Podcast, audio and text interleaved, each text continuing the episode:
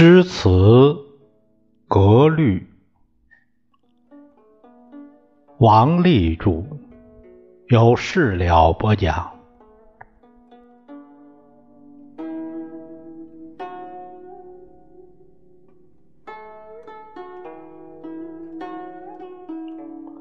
朋友们，我们今天呢，看看长短句。长短句其实也就是杂言诗。呃，杂言，呃，我们说五言、七言，那么它甚至是说，呃，有三言、四言，这这种五言、七言，呃，嗯，他们这一首诗里边这样都出现，所以呢，这就叫杂言诗。我们在第一节里边也讲过，古体诗有杂言这一题。它也就是长短句，从三言到十一言随意变化。不过呢，篇中多数句子还是七言的多，所以杂言诗算是七言古诗。杂言诗由于句子的长短不受拘束，首先呢，它就给人一种奔放、排傲的感觉。最擅长杂言诗的诗人是李白，他在诗中兼用散文的语法，更加令人感觉到这是跟一般五言七言诗完全不同的一种诗体。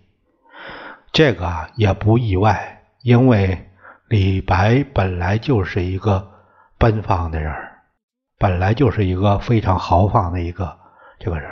他是不不受这种拘束的，那我代他说一句话吧，我愿意怎么写就怎么写，你管得着吗？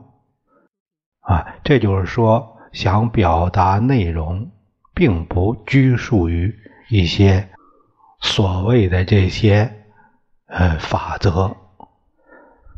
呃，当然，在李白的那时候，他也是一种进程中。啊，在形成的过渡中，它并没有，也没有那么后来，嗯，这个一代一代文人越来越要求的这这个书生气，还有这些呃迂腐之气还没有。那像李白，呃，那说到李白呢，我们就拿李白这首《蜀道难》呃做一个例子。我们看看这首诗，“一于兮”，你看，“一于兮”是啊，感叹、感感叹，就三个字，“危乎高哉”四个字，“蜀道之难，难于上青天。蚕丛积于府，开国何枉然？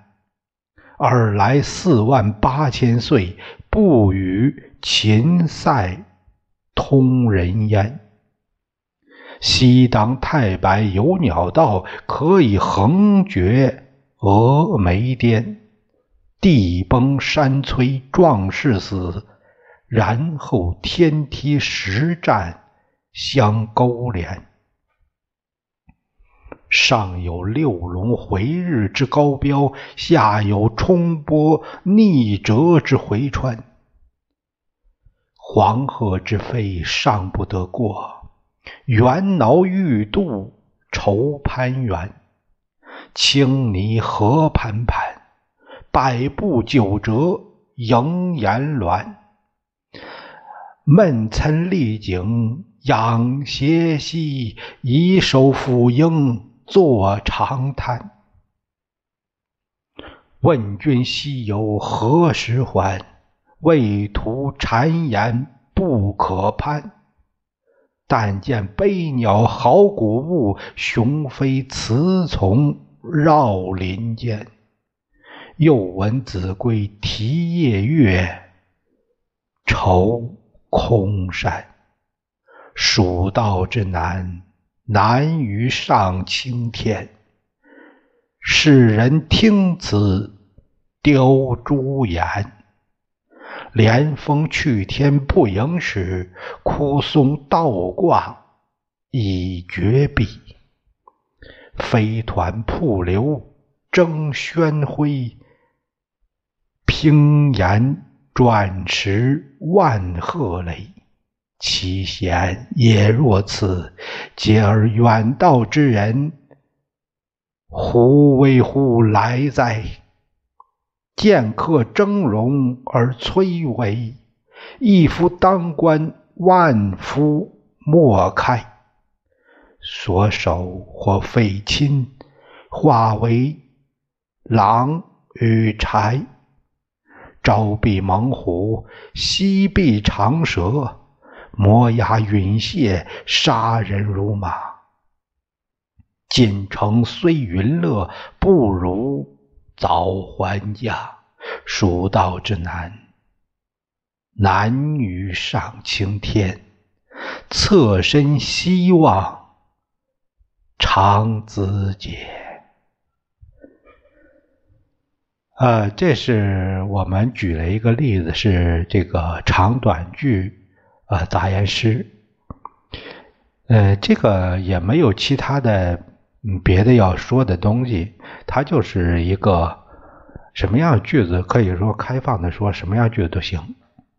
嗯，你一个字，嗯，你随便啊，这个四个字，嗯，你这八个字，几个字都可以，这就是属于杂言类。主要的还是我们说，作为一首诗来说，主要的还是它的思想内容、精神境界。啊，这些东西是传承的东西。这个本来诗也好，赋也好，词也好，都是一种文化载体的一种形式而已。所以呢，我们把精神传承下来，这是王道。好，我们今天呢，就呃简单的聊一下长短句杂言诗。我们下节要看看。呃，这个入律的古风，今天呢，我们就聊到这儿，下一节我们再见。